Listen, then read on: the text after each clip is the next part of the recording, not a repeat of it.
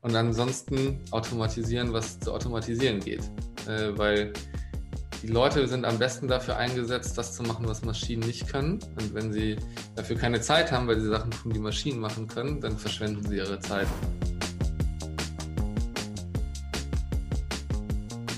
Herzlich willkommen zum Bisfluencer Podcast. Mein Name ist Hendrik Martens und mit mir dabei heute der Mensch, der die Welt bewegt, der liebe Thomas Zimmermann. Was bewegst du denn eigentlich so? Ich mag, äh, ich mag den Satz, äh, der die Welt bewegt. Vielleicht muss ich dir den klauen. Äh, tatsächlich ist es wahrscheinlich eher äh, Europa und Lateinamerika, äh, was wir mit der Firma, in der ich gerade arbeite, äh, bewegen. nämlich FreeNow, ähm, ein Mobilitätsanbieter. Think Uber for Europe, only better. Ähm, das heißt also, wir sind ähm, mit FreeNow hauptsächlich in Europa aktiv, bewegen da Menschen in elf Ländern und mit einer Company, die zu FreeNow gehört, ähm, nämlich Beat, äh, machen wir das gleiche in Lateinamerika. Und inzwischen, wir kommen ursprünglich aus dem Taxi-Vermittlungsgeschäft, ehemals MyTaxi, ähm, und haben aber inzwischen deutlich mehr auf der Plattform, äh, sodass wir sagen, wir können wirklich einen Großteil der Leute bewegen, weil wir neben Taxi auch Private Hire, ähm, E-Scooter, E-Bikes, äh, E-Roller, ähm, Carsharing und so weiter anbieten ähm, und dementsprechend schon ein recht großes Portfolio so auf der Plattform haben, ähm, was man nutzen kann, um von A nach B zu kommen. Bietet ihr auch Dating an? Ich meine, ihr verbindet ja auch wahrscheinlich, könntet doch ganz easy Singles miteinander in ein Auto schmeißen, die dann äh, ihr erstes Date direkt von der Fahrt von äh, Hamburg Wilhelmsburg nach Bahnfeld haben oder sowas.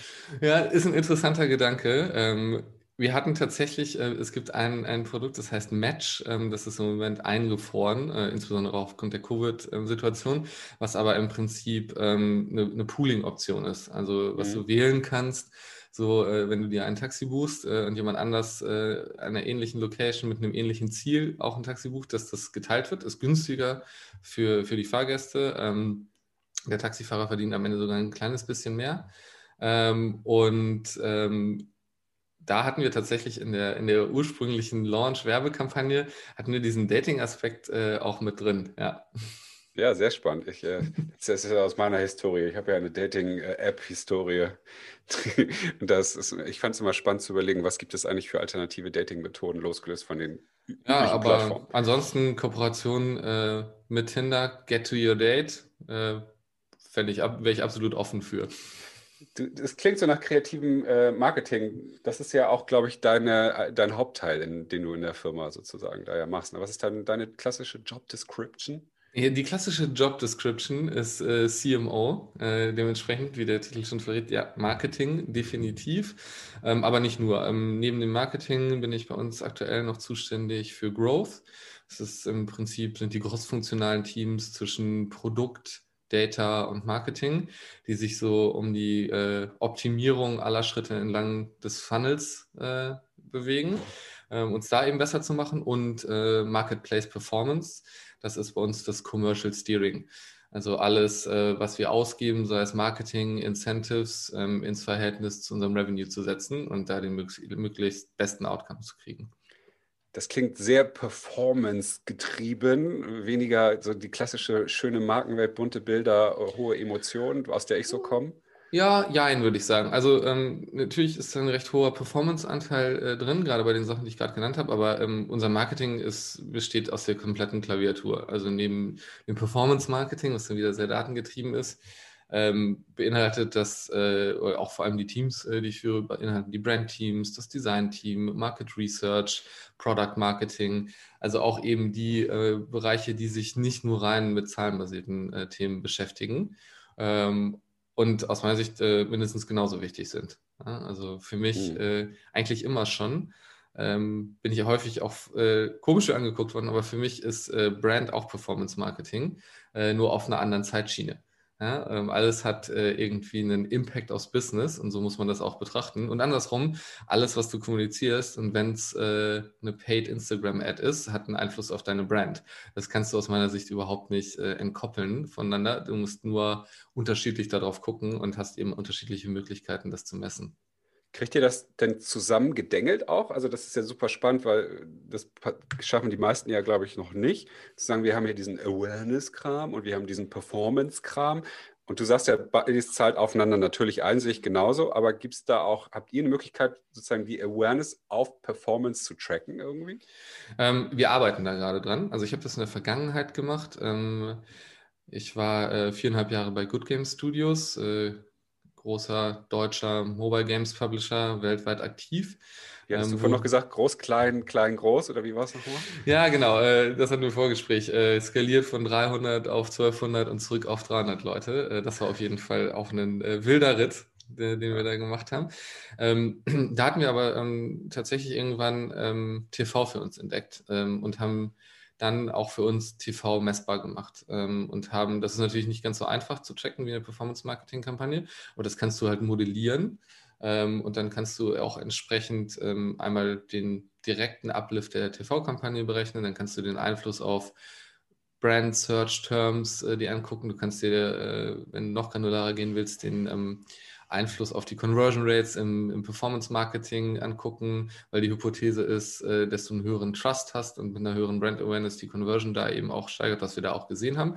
Ähm, und sowas ähnliches ähm, äh, setzen wir gerade auch ähm, bei FreeNow auf. Ähm, das ist allerdings noch ein Stück komplizierter, weil wir auch sehr viel Offline-Marketing machen.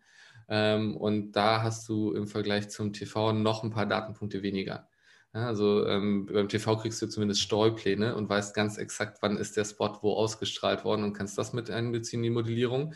Das wird bei Out of Home noch etwas schwerer. Aber das heißt, wir versuchen das schon, ähm, so gut es geht. Das ist dann nicht super granular und auf Platzierung und Channel genau. Aber aggregiert ähm, kann man da schon äh, grundsätzlich den Impact berechnen. Wurde in der Vergangenheit ja auch gemacht mit Marketing Mix Modeling äh, ein bisschen eingestaubt. Man braucht ein bisschen lang stabile historische Daten. Deswegen ist das jetzt nicht das beste Konzept für uns, aber ähm, man kann da auf jeden Fall mehr machen als nichts, würde ich sagen. Äh, und das sollte man auch. Und ansonsten gucken wir uns ganz klassisch bei der Brand Awareness den Brand Funnel an. Also äh, mhm. Aided Brand Awareness, Consideration, First Choice äh, und, und schauen, wie wir uns da auch im, im Vergleich zum Wettbewerb schlagen. Spannend finde ich ja, dass ihr, seid ja auch ein großer Laden, ich glaube, ihr seid über 1000 Leute mittlerweile in ja, wie vielen Ländern? Ähm, in elf Ländern in Europa und dann nochmal in äh, drei Ländern in Lateinamerika. Also fast, also 14 Ländern und das, darüber ein zentrales Marketing zu steuern, stelle ich mir auch als eine äh, gewisse Challenge vor. Und gerade mit diesen Komplexitäten, die du jetzt ja gerade mal so in, in zwei Minuten runtergehauen hast, äh, von tausend verschiedenen Medienkanälen, äh, Aufgaben und so weiter und das dann nochmal pro Markt auch zu steuern. Wie macht ihr sowas denn? Das ist ja Wahnsinn. Ja, ist tatsächlich nicht. Also ich finde es auch deutlich komplexer als im Vergleich zum Beispiel zum, zum Online-Gaming, ähm, wo du eigentlich alles zentral von einem Ort aus steuern kannst. Äh, da hast du dann natürlich ein bisschen Herausforderungen, was Customer Support, Translations und so weiter angeht, aber an sich brauchst du nur einen Server irgendwo in der Region und dann funktioniert das. Das ist bei uns anders. Wir haben schon ähm, jetzt lokale Teams in jedem Markt, die sich ähm, zum einen natürlich stark um die Supply-Seite kümmern, ja, um, die, äh, um die Fahrer, ähm, aber auch äh, den lokalen Touch. So ein Markt, weiß ich nicht, in Polen funktioniert nun mal komplett anders als Spanien. Äh, und dementsprechend haben wir auch ähm, lokale Marketing-Teams. Das heißt, wir haben zentrale ähm, äh, Teams, die im, in der Headquarter-Funktion sitzen und dann nochmal kleine äh, Marketing-Teams in jedem Land. Äh, und die arbeiten extrem eng zusammen. Und dann gibt es Sachen, die laufen vollkommen zentral. Also unser Performance-Marketing, und CRM wird zentral gesteuert. Ähm, und dann gibt es Sachen, die, die gehen quasi im Schulterschluss. Ne? Also wir haben ein zentrales Brand-Team, ähm, aber wir ähm, planen und exekuten ähm, die Brandkampagnen lokal im Markt. Ja, das heißt, du hast mhm. irgendwie zentral ähm, haben wir eine Brandplattform gebaut, ähm, die dann jedes Land lokal adaptiert ähm, auf ihre Marktgegebenheiten und auch das, was das jeweilige Land an, an Produktportfolio anbieten kann. Und ähm, dann plant das Land sehr passgenau auf äh, die Tonalität und was eben äh, so ein bisschen der Zeitgeist und die Situation im eigenen Land ist. Äh, Brandkampagnen stimmt die ab mit, äh, mit der HQ-Function und executed die dann. Äh, also das heißt, wir müssen das zum Glück, ich glaube auch, das würde zu echt schlechten Ergebnissen führen, nicht alle die Kampagnen komplett zentral ähm, aus Hamburg raus steuern, äh, und dann hoffen, dass wir die richtigen Out-of-Home-Platzierungen, die richtige Tonalität ähm, irgendwo zum Beispiel im holländischen Markt treffen. Das ist ja das, was, glaube ich, viele, viele andere äh, internationale Unternehmen eine Challenge ja auch haben, dass es immer so eine zentrale Kampagnenidee von, von so einem FMCGler gibt oder sowas, die dann auch auf die Märkte dann ausgetragen wird, aber entwickelt wurde sie in Südamerika und wird dann auch so in Deutschland gespielt, weil das ja nur einen TV-Spot dann vielleicht sogar auch gibt und ähnliches. Und das funktioniert dann immer nur bedingt. Also da das, da habt ihr diese Brand-Plattform für gebaut sozusagen? Das ist sozusagen der zentrale Unterbau für das ganze Marketing. wie stelle ich mir das vor? Es ist der zentrale Unterbau für die Brand. Also ähm, wir sind das Ganze so angegangen, wir haben für uns als Company einen Purpose äh, definiert und, und eine Mission äh, und darauf basierend dann ähm, quasi unsere Brand-Plattform, also was sind mhm. die Attribute, ähm, die äh, zu unserer Brand gehören, die das eben auch widerspiegeln. Und dann leitet sich das eigentlich im, im Prinzip voneinander ab, so der Purpose intern, warum stehen wir eigentlich morgens auf? Ja, weil wir ähm, eigentlich die urbane, urbane Mobilität und wie Menschen sich in Städten bewegen, verbessern wollen. Ja. ja. das auf beiden Seiten des Marktplatzes, also sowohl für, für die Leute, die das irgendwie benutzen, um von A nach B zu kommen, dann auch für die Fahrer und aber auch für die Städte selbst. Ähm, ja, wie können wir eigentlich äh, langfristig die urbane Mobilität und damit das Leben in den Städten verbessern. Das ist so, sage ich mal, der übergeordnete Purpose, äh, wo wir hoffen, einen positiven Beitrag zu leisten zu können. Cool. Ähm, und dann ist so davon abgeleitet für uns die Mission, ähm, dass wir im Prinzip First Choice dafür sein wollen und ähm, eben eine äh, ja, super User Experience ähm, in jeder Nachbarschaft, so haben wir es für uns intern definiert, ähm, liefern wollen und äh, dementsprechend auch so der Ansatz, ja, Build globally, aber tailored locally, weil eben äh, jeder Markt seine unterschiedlichen Anforderungen hat. Und darauf basierend haben wir eine Brandplattform gebaut ähm, für B2C, für B2B und ähm, äh, auch in Richtung äh, Driver, ähm, die quasi so als Fundament für alle Brandmaßnahmen dient. Ähm, das sind dann verschiedene ähm, Säulen, die da drin sind, wie Verlässlichkeit, ähm, Convenience, Verantwortungsbewusstsein und so weiter. Und ähm, dazu gibt es dann jede Menge Attribute und jeder Markt nimmt quasi diese Brandplattform und guckt, okay, wie ist denn die Situation in unserem Markt? Wie ist das Service-Offering, was wir haben? Äh, und welche von diesen Attributen stellen wir jetzt besonders weit nach vorne? Und welche nehmen wir vielleicht irgendwie ein bisschen zurück, weil wir dann noch nicht so weit sind? Ja, ähm, macht jetzt keinen Sinn, irgendwie total stark äh, Sustainability nach vorne zu stellen, wenn ich in einem Markt bin, der einfach überhaupt noch insgesamt nicht so eine starke ähm, Elektrofahrzeugdurchdringung hat. Dann kann man da natürlich darauf hinarbeiten, aber es ist natürlich irgendwie Quatsch zu sagen, wir sind die EV-Vorreiter, äh, wenn die Flotte noch überhaupt gar nicht so aufgestellt ist. Ähm, und in anderen Märkten sieht das dann wieder anders aus. Spannend. Und diese, diese Brand, hast du dir das ausgedacht? Also diese Struktur dafür? Hast gesagt, wir müssen das so machen? Ist das irgendwie so, lernt man das irgendwo? Ich finde das total faszinierend, weil ich stelle es mir so unglaublich komplex vor, irgendwie für so viele Länder etwas zu machen, auf das alle zugreifen können, auf das alle geframed ja auch werden. Muss ja auch, müssen ja auch alle geil finden irgendwie. Äh, wie bist du da hingekommen? Ja, also erstmal, ich komme nirgendwo alleine hin und ich mache auch nichts alleine. Ich habe halt ein großartiges Team, äh, was das macht. Ähm, und tatsächlich ist das, ja, ich weiß nicht, ob man das, äh, lernt man vielleicht nicht in der Uni, aber das lernt man schon, wenn man irgendwie im Bereich Brandstrategie äh, gearbeitet hat, lernt man das schon, dass man grundsätzlich äh, eine Plattform braucht und irgendwie auch ähm, einen Brand Promise und ähm, irgendwie eine Basis dafür schaffen muss, weil man sonst irgendwie, weiß ich nicht, nicht besonders zielgesteuert läuft. Ähm, und unser zentrales Brandteam hat sich da eben dran gemacht und ähm, hat sich eben entsprechend die Storyline und die Brandplattform und wie passt das zu uns auch als Unternehmen ähm, ausgedacht, hat das aber auch jetzt nicht im stillen Kämmerlein gemacht, sondern wir haben Befragungen im Unternehmen gemacht, mhm was irgendwie passt, was dazu passt. Wir haben mit den Ländern gesprochen, damit das nachher auch irgendwie stimmig ist. ist so ähnlich wie mit Werten. Es bringt nichts, wenn du dir irgendwas ausdenkst, äh, wo du gerne wärst, was überhaupt nicht zur Realität der Company passt. Ähm, genau, und dann haben die das eben entsprechend erarbeitet, das durch verschiedene Iterationen gegangen. Ähm, und genau, dann haben wir gesagt, das passt jetzt soweit für uns alle. Ähm, und damit laufen wir jetzt erstmal los. Und wenn wir merken, dass irgendwas nicht passt, dann passen wir es vielleicht auch nochmal an. Aber ähm, bis jetzt hat das ganz gut funktioniert. Also wir haben jetzt keine äh, fundamentalen Anpassungen gemacht, äh, seitdem wir die Brand-Plattform live genommen haben. Das finde ich natürlich extrem spannend, wo du jetzt auch Werte erwähnst, weil das ja auch ein Thema ist, was mich äh, in meinem äh, Coaching wie auch Markenkontext immer wieder beschäftigt. Ähm, du sagst genau das, was ich ja auch mal sage. Ähm, Werte kann man sich nicht einfach ausdenken oder hinten die Wand schreiben, wenn man sie cool findet. Die müssen ja auch irgendwie in der DNA wirklich vorkommen, des Unternehmens oder des Menschen halt. Wie seid ihr zu euren Werten gekommen und wie lauten die? Ähm, also wir haben, bei uns sind das die Operating Principles. Äh, okay. Das ist so ein Mix zwischen Werten und ja, definierten Verhaltensweisen, würde ich mal sagen. Ähm, was wir gemacht haben, um äh, dahin zu kommen, ist im Prinzip, ähm, wir haben gesagt, okay, das muss irgendwas sein, wo das Management 100% dahinter steht. Das heißt also, das ist irgendwie unsere Aufgabe. Das heißt, wir haben mal so einen ersten Aufschlag gemacht äh, und haben uns äh, irgendwie überlegt, wer sind wir, was sind die Eigenschaften, die wir gut finden, die wir wichtig finden. Ähm, auch vielleicht Eigenschaften, die schon da sind, aber die noch ausgeprägter sein können und haben da mal so, ja, in, in verschiedenen Workshops quasi die ersten Punkte runtergeschrieben. Das muss aber nicht nur vom Management kommen, sondern das braucht auch den beiden von der Company, um genau zu vermeiden, dass man sich irgendwas ausdenkt und die Realität sieht eigentlich ganz anders aus. Mhm. Und dann haben wir genau diesen Prozess gemacht. Wir haben dann ähm, irgendwie ähm, über die ganze Organisation hinweg, also nicht nur das nächste Führungskräftelevel, sondern wirklich versucht, irgendwie eine repräsentative Gruppe zu bilden.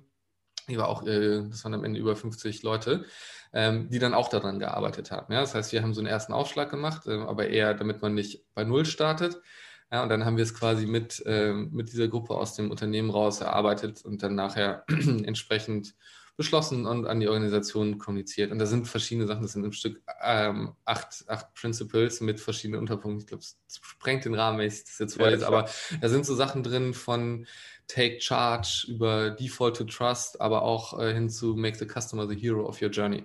Ja, also es sind, ähm, sind so Verhaltensweisen, die uns sehr, sehr wichtig sind, ja, also was wie, wie Vertrauen, aber auch Verhaltensweisen, wo wir sagen, okay, das ist wichtig. Ähm, wir können nicht irgendwie sagen, wir wollen die beste Experience machen und dann nicht Customer-centric sein. Und wenn wir Customer-centric sein wollen, dann müssen wir irgendwie den, den Customer irgendwie in den Mittelpunkt der, der Überlegung stellen.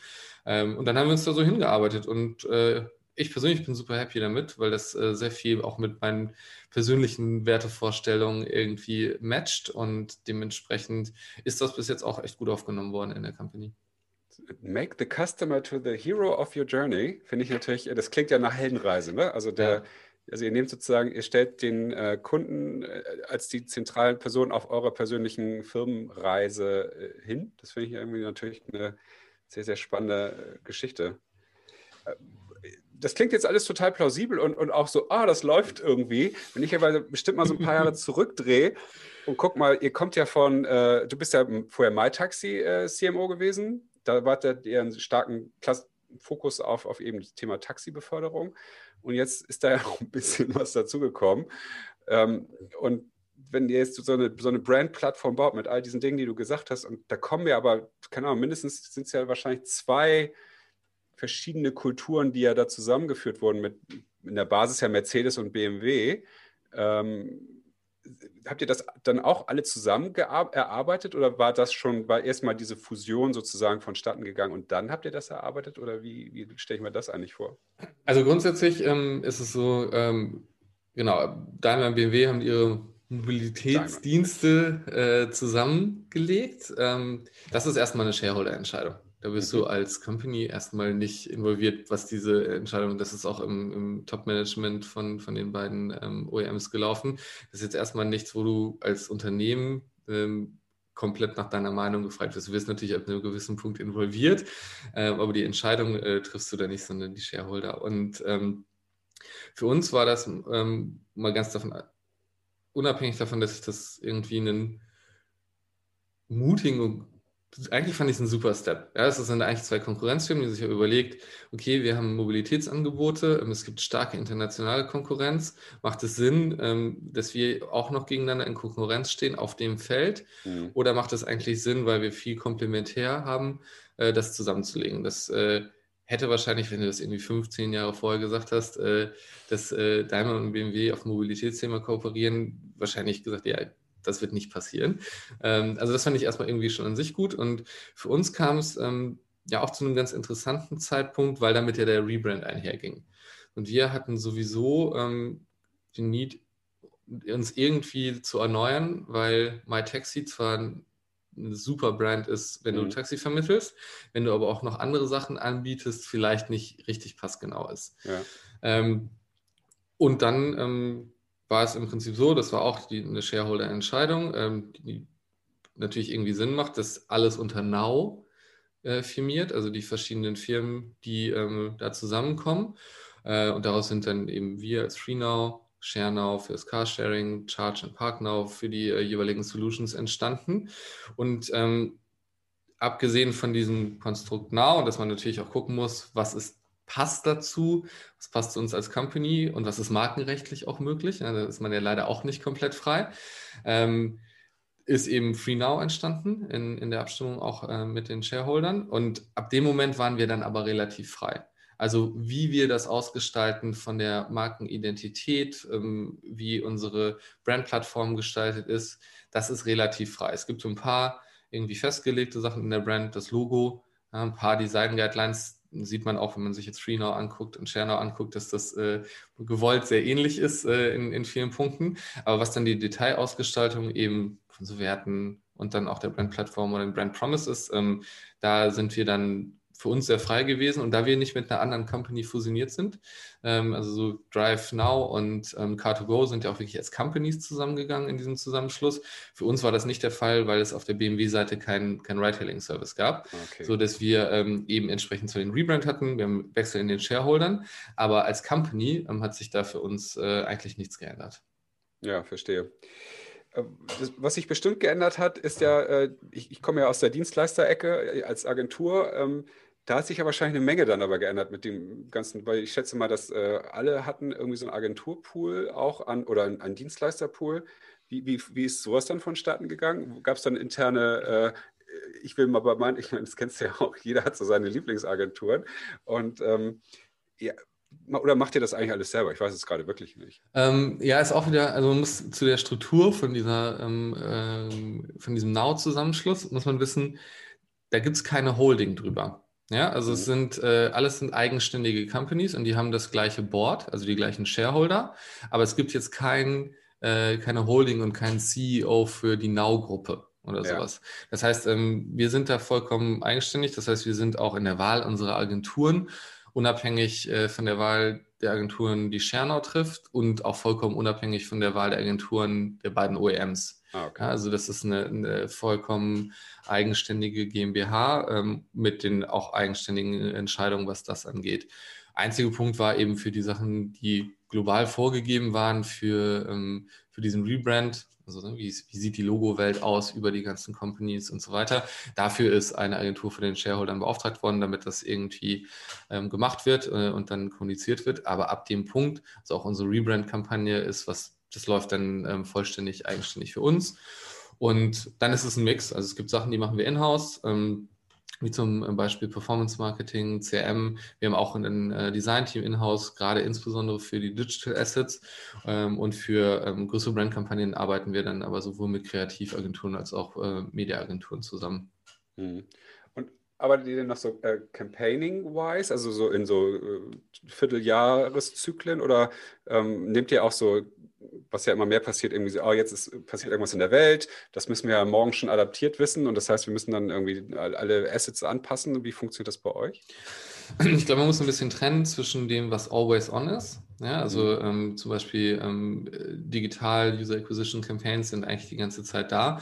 Hm, wenn wir aber eine größere Kampagne machen, was wir je nach Markt so schon ein- und dreimal im Jahr machen, ähm, dann shiftet aber auch all das auf das Kampagnenthema. Ja, also dann machen wir schon irgendwie einen, einen 360-Ansatz.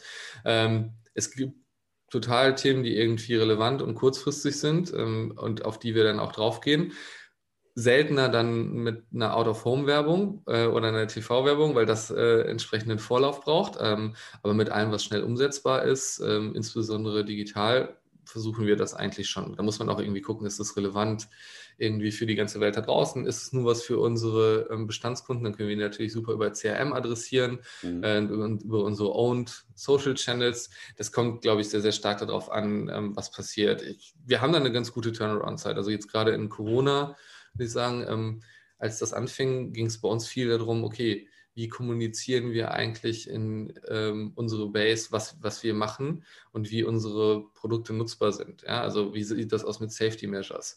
Ähm, wie sieht das aus? Sind, äh, in welchen Märkten sind schon, ist schon wie großer Teil der Flotte mit Trennscheiben ausge, ausgerüstet? Was sind eigentlich, wie muss ich mich verhalten ähm, äh, in der Corona-Zeit? Ja? Ganz am Anfang muss man den Leuten erklären, du musst eine Maske aufsetzen, äh, wenn du fährst. Und gibt es noch ein bisschen mehr Informationen dazu, ähm, dass äh, die Fahrzeuge regelmäßig gereinigt werden und solche Sachen. Davon machst du natürlich keine, keine Out-of-Home-Advertising-Kampagne, sondern das läuft eher irgendwie über die, die CRM-Themen. Ähm, und andere Sachen ähm, mit ein bisschen mehr Vorlauf kann man dann aber auch nach außen spielen und entsprechend planen. Ich glaube ja, das Corona-Thema ist ja für euch auch wirklich ein ganz, ganz besonderes Thema, weil ihr befördert Menschen oder Menschen nutzen eure Dinge, um von A nach B zu kommen. Also sie fassen den Roller an oder ein Fahrrad oder öffnen eine Autotür. Das ist ja, glaube ich, gerade fürs Marketing nochmal eine besondere Herausforderung gewesen. So, der, ziemlich genau vor einem Jahr ging es ja jetzt richtig ab. Was ist da bei euch passiert? Ja, also, wenn die Menschen sich nicht bewegen, dann bewegt sich bei uns auch, ähm, zumindest äh, in den Touren nicht so besonders viel. Ja. Das, ist, das ist ja irgendwie klar. Ähm, ich glaube, das ist schon was, was die Mobilitätsbranche überall sehr hart getroffen hat. Vielleicht nicht ganz so hart wie die Reisebranche, aber ansonsten ähm, ist es jetzt sicherlich nicht, dass es eine Branche ist, die als Corona-Gewinner gilt, wie vielleicht manche andere. Ähm, das war ganz interessant. Also im ersten Moment mussten wir uns natürlich erstmal auch an, also wie jeder andere auch. Ne? Man musste gucken, was ist was überhaupt los, was heißt das eigentlich, ähm, wie kommen wir da durch. Ähm, die Zahlen sind natürlich äh, massiv eingebrochen, ähm, weil ja jeder irgendwie erstmal zu Hause geblieben ist. Ähm, ja. Und das nicht nur in einem Land, sondern eigentlich in anderen Ländern. Und dann je nach Lockdown, Schärfe und Status in einem Land ein bisschen mehr, ein bisschen weniger. Ähm, B2B-Travel ist, glaube ich, äh, gegen Null überall gegangen. Also das sind alles Punkte, die wir gemerkt haben. Ähm, deswegen haben wir erstmal uns einen Überblick zu verschaffen, ähm, erstmal die variablen Kosten alle gegen Null gefahren. Ja, also wir haben für uns äh, dann gesagt, okay, wir müssen uns erstmal angucken, aber es macht jetzt gerade keinen Sinn, irgendwie das Geld rauszuhauen, weil wir überhaupt nicht wissen, was los ist. Ähm, das war so der erste Impuls, glaube ich, bei ganz vielen. Ähm, das hat sich aber im Laufe der Corona-Zeit schon relativ stark verändert. Also wir haben für uns selber ein Investment-Framework gebaut. Äh, das heißt, in welchem Markt investieren wir hm, in welchen Channel oder auch in welchen Bereich, basierend auf, wie sind eigentlich die Restriktionen gerade in dem Markt, wie steht der Markt da, wie ist die Konkurrenzsituation, um da so ein bisschen ja, eine Struktur reinzubekommen. Ähm, wann macht es eigentlich Sinn, Geld auszugeben und bis zu welchem Grad? Und ähm, das haben wir dann immer weiter ausgerollt und haben jetzt auch in den, ähm, in den Folge-Lockdowns, sage ich mal, je nach Land gibt es ja eins bis drei, würde ich jetzt sagen, ja. ähm, auch äh, ganz bewusst die Entscheidung zum Beispiel getroffen, dass wir weiter in Brand investieren. Ähm, aus verschiedenen Gründen. Also einmal, ähm, die Menschen sind ja trotzdem noch da. Äh, und auch wenn der transaktionale Punkt vielleicht ein bisschen zurückgeht äh, und du nicht mehr sofort das Text nutzt, ähm, ist die Brand ja trotzdem was, was man in der Zeit nicht vernachlässigen sollte. Ja, und wir haben ganz bewusst die Entscheidung getroffen zu sagen, gegebenenfalls ist eine vielleicht auch ein bisschen höhere Aufnahmebereitschaft der Leute da, weil etwas weniger Neues äh, draußen ist. Also vielleicht ist es sogar auch eine Chance. Und zum anderen, wenn die Märkte wieder aufgehen, dann wollen wir ja eben in den Köpfen der Leute sein, damit sie unser Produkt nutzen und dann nicht irgendwie ähm, auf einem viel, viel niedrigeren Niveau als vorher wieder anfangen. Und ähm, haben dann nur geguckt, was ist denn je nach Markt wirklich sinnvoll. Äh, und haben so ein bisschen nach, was sind Corona-Safe-Channels. Ja, und wenn du einen kompletten Lockdown hast mit Ausgangssperre, dann macht Out of Home vielleicht nicht mehr so viel Sinn. Aber ähm, dann machen Formate wie Podcasts Sinn, dann machen Formate wie YouTube natürlich mehr Sinn, die du zu Hause konsumierst und haben dann äh, entsprechend die Budgets ähm, auf ähm, In-Home geschiftet, äh, ähm, im Gegensatz zu Out of Home. Das finde ich spannend. Wie stelle ich mir denn eine, eine Podcast-Kooperation mit euch vor? Nicht, dass ich jetzt gerne eine hätte, aber. nee, okay. wie, ähm, wie, wie, funktioniert das? Also, wir, ähnlich wie, wie, wie viele andere Medienbuchungen auch. Ähm, wir gucken, was sind Podcasts, die inhaltlich und von der Zielgruppe irgendwie zu uns passen. Ja, also, was sind vielleicht auch Podcasts, die, die in unseren Kernstädten viele Hörer haben und die auch von, von der Zielgruppe eben ja, weiß ich nicht, von der Demografie äh, dazu passen. Und ähm, dann werden die Podcasts im Regelfall wie Webseiten oder so weiter auch vermarktet. Okay, also ihr macht dann klassische Pre-Roll-Ads. nee, tatsächlich gar nicht. Ähm, äh, alle Sachen, die wir gerade gebucht haben, die dann trotzdem als Werbung gekennzeichnet sind, sind aber nativ okay. in den Podcasts. Das heißt also, die Werbung, die wir im Moment äh, vor allem äh, in Deutschland gerade ähm, laufen haben in Podcast, werden dann von den jeweiligen Podcast-Hosts auch gesprochen. Also es ist kein oder auch nicht als Pre-Roll davor, sondern tatsächlich im Podcast, zwar als Werbung gekennzeichnet, ähm, wird dann äh, über die Marke gesprochen. Äh, und da gibt es auch relativ wenig Vorgaben. Also das äh, klar gibt es so irgendwie ein, zwei Sachen, so das ist die Marke, das ist so das, äh, was wir irgendwie gerne ähm, rüberbringen wollen. Und, ähm, aber wir schreiben da jetzt keine Texte vor oder sowas. Ähm, und das fühlt sich deutlich, finde ich, deutlich besser an als so Pre-Rolls und hat äh, natürlich auch, weil es in den Content eingebunden ist, viel geringeres Gebraten, ähm, ja. als das jetzt äh, eine Pre-Roll haben würde. Also ihr seht dann schon zu, dass äh, das auch in den Kontext des, des Podcasts passt, sodass es nicht so plötzlich, ach ja, ich, was, äh, ich bin ja auch sehr dankbar, dass ich äh, FreeNow äh, uns hier unterstützt, dass wir diesen Podcast machen können, sondern es ist dann auch im, im Thema mit drin tatsächlich? Hm, es muss nicht unbedingt im Thema mit drin sein, aber es ist eher so, ähm, es wird dann zum Thema gemacht. Ja, also häufig haben ja Podcasts ähm, auch äh, so mehrere Themen oder die Themen springen so. Ich meine, wenn man sich jetzt mal die größeren Podcasts äh, anguckt, wie ähm, Alle Wege führen nach Ruhm von, von Paul Rübke und Joko Winterscheid. Mhm. So, ähm, da wird man, wenn man das regelmäßig hört, auch immer mal äh, Free Now-Werbung hören. Und ähm, die springen ja eh von verschiedenen Themen. Ja? Und die machen ja auch quasi zwischendurch Werbeblöcke, hm, die du auch kennzeichnen musst. Aber dann kommt eben Werbung und ähm, dann binden die das eben ein. Ob das jetzt zwingend zu dem ganzen overarching Theme der Folge passt, das muss nicht gegeben sein. Ähm, aber es wird eben ja, eine Art Geschichte darum erzählt. Mhm ich, ich frage mich gerade, ob ich auch, ich muss jetzt auch Werbung vielleicht einblenden, weil wir jetzt ja hier über eure Company sehr viel reden und äh, gar nicht so viel über dich. Das ist ja eigentlich so ein bisschen der Kern unseres Podcasts, aber ich finde es so ultra spannend, was ihr da macht und auf die Beine gestellt, was da alles passiert ist, ne? Mit von MyTaxi zu FreeNow, Corona, viele, viele Länder. Das habe ich hier nicht jeden Tag äh, im, im, im, Podcast, solche, solche Themen. Das finde ich natürlich sehr, sehr spannend. Aber was ist denn das eigentlich, was dich da jetzt schon so lange bleiben lässt? Also ähm, da muss ja auch eine besondere Challenge irgendwie dabei sein oder was ist das? Ja, also die Challenge, ähm, es ist, also es ist definitiv erstmal die Challenge. Ähm, ich habe nicht das Gefühl, ähm, dass wir schon am, am Ende der Reise sind und es nichts mehr zu tun gibt. Äh, dann wäre vielleicht so für mich der Punkt, wo ich sage, okay, jetzt wird es irgendwie langweilig und man braucht mal was Neues. Ähm, ich glaube, also der, der Grund, warum ich ursprünglich ähm, angefangen habe, ist, ähm, dass erstmal sind das grundsätzlich meine Themen, die mir Spaß mhm. machen. Ja, äh, Marketing, Commercial Steering, irgendwie Optimierung von Dingen, ähm, eigentlich Companies wachsen zu lassen. Das, äh, das hat mir irgendwie, das war in allen meinen, meinen beruflichen Positionen schon so zentral da drin. Und ähm, die Herausforderung oder das, was mich irgendwie gereizt hat, ich mag Tech-Companies, ähm, weil das irgendwie ganz gut mit dem Rest, den ich gerade genannt habe, äh, zu verbinden ist. Ähm, ich mag Mobile First äh, sehr gerne, ähm, weil das einfach was ist, was, ja, was ich sehr früh durch das Gaming äh, mitbekommen habe und was äh, ja, einfach irgendwie ein super spannendes Feld ist, äh, was, was mir einfach Spaß macht. Und es funktioniert einfach ein bisschen anders äh, als, als Desktop First. Und ähm, das heißt, da waren so ein paar Checkboxen, ja, mhm. so Company-Größe, Company Ambition, irgendwie Tech-Company und so weiter. Ähm, dann das, was ich eben auch schon mit dem Purpose gesagt habe, es ist eine Company, wo ich mich mit dem Produkt identifizieren kann. Abgesehen davon, dass ich das Produkt wirklich schon, weiß ich nicht, seit zehn Jahren selber nutze, ähm, war es so, okay, ähm, da gibt es die Möglichkeit, vor allem mittelfristig irgendwie auch was zu tun, was einen gesellschaftlichen Impact, und zwar einen positiven hat. Ja, und ähm, wir kennen das aus, wir hatten ja häufiger in unseren Vorgesprächen oder auch wenn wir sonst gesprochen haben mal, äh, insbesondere auch wenn man äh, Kinder hat, fängt man trotzdem auch noch mal mehr darüber an nachzudenken, was, was hinterlässt man denn eigentlich mhm, so. Ähm, und dementsprechend ist das was, womit ich mich ähm, total gut identifizieren kann und insbesondere mit den Zielen, was ähm, Reduktion von Emissionen angeht, irgendwie das Leben in den, in den urbanen äh, Metropolen irgendwie, ich sage jetzt mal, besser zu machen. Äh, ob das jetzt weniger Staus sind, mehr Grünflächen, aber alles, was so eigentlich das Ziel ist, wenn Zwischenziele erreicht werden. Ja, also wenn weniger Private Car Ownership da ist, wenn Sachen effizienter genutzt werden, ähm, was das eigentlich für, für, für einen Impact auf, auf die Gesellschaft hat.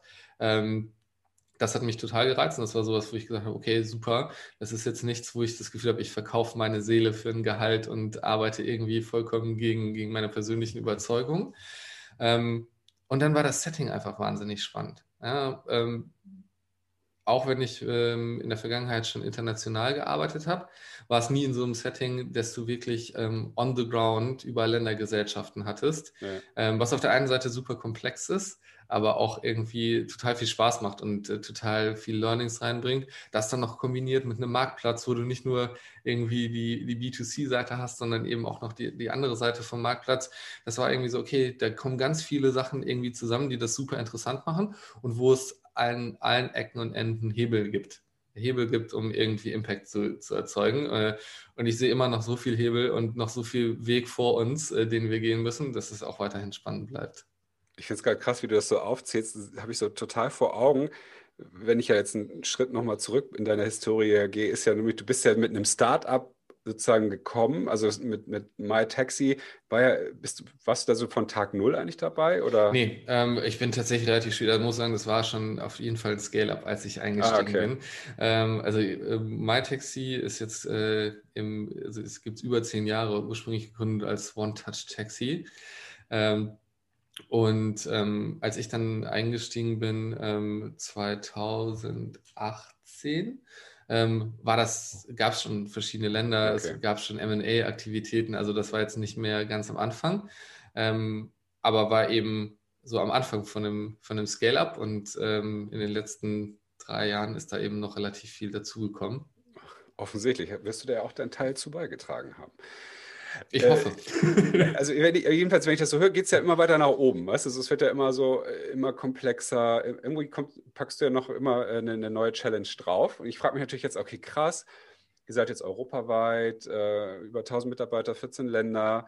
Äh, wo, wo geht die Reise da für dich äh, inhaltlich irgendwann so weiterhin?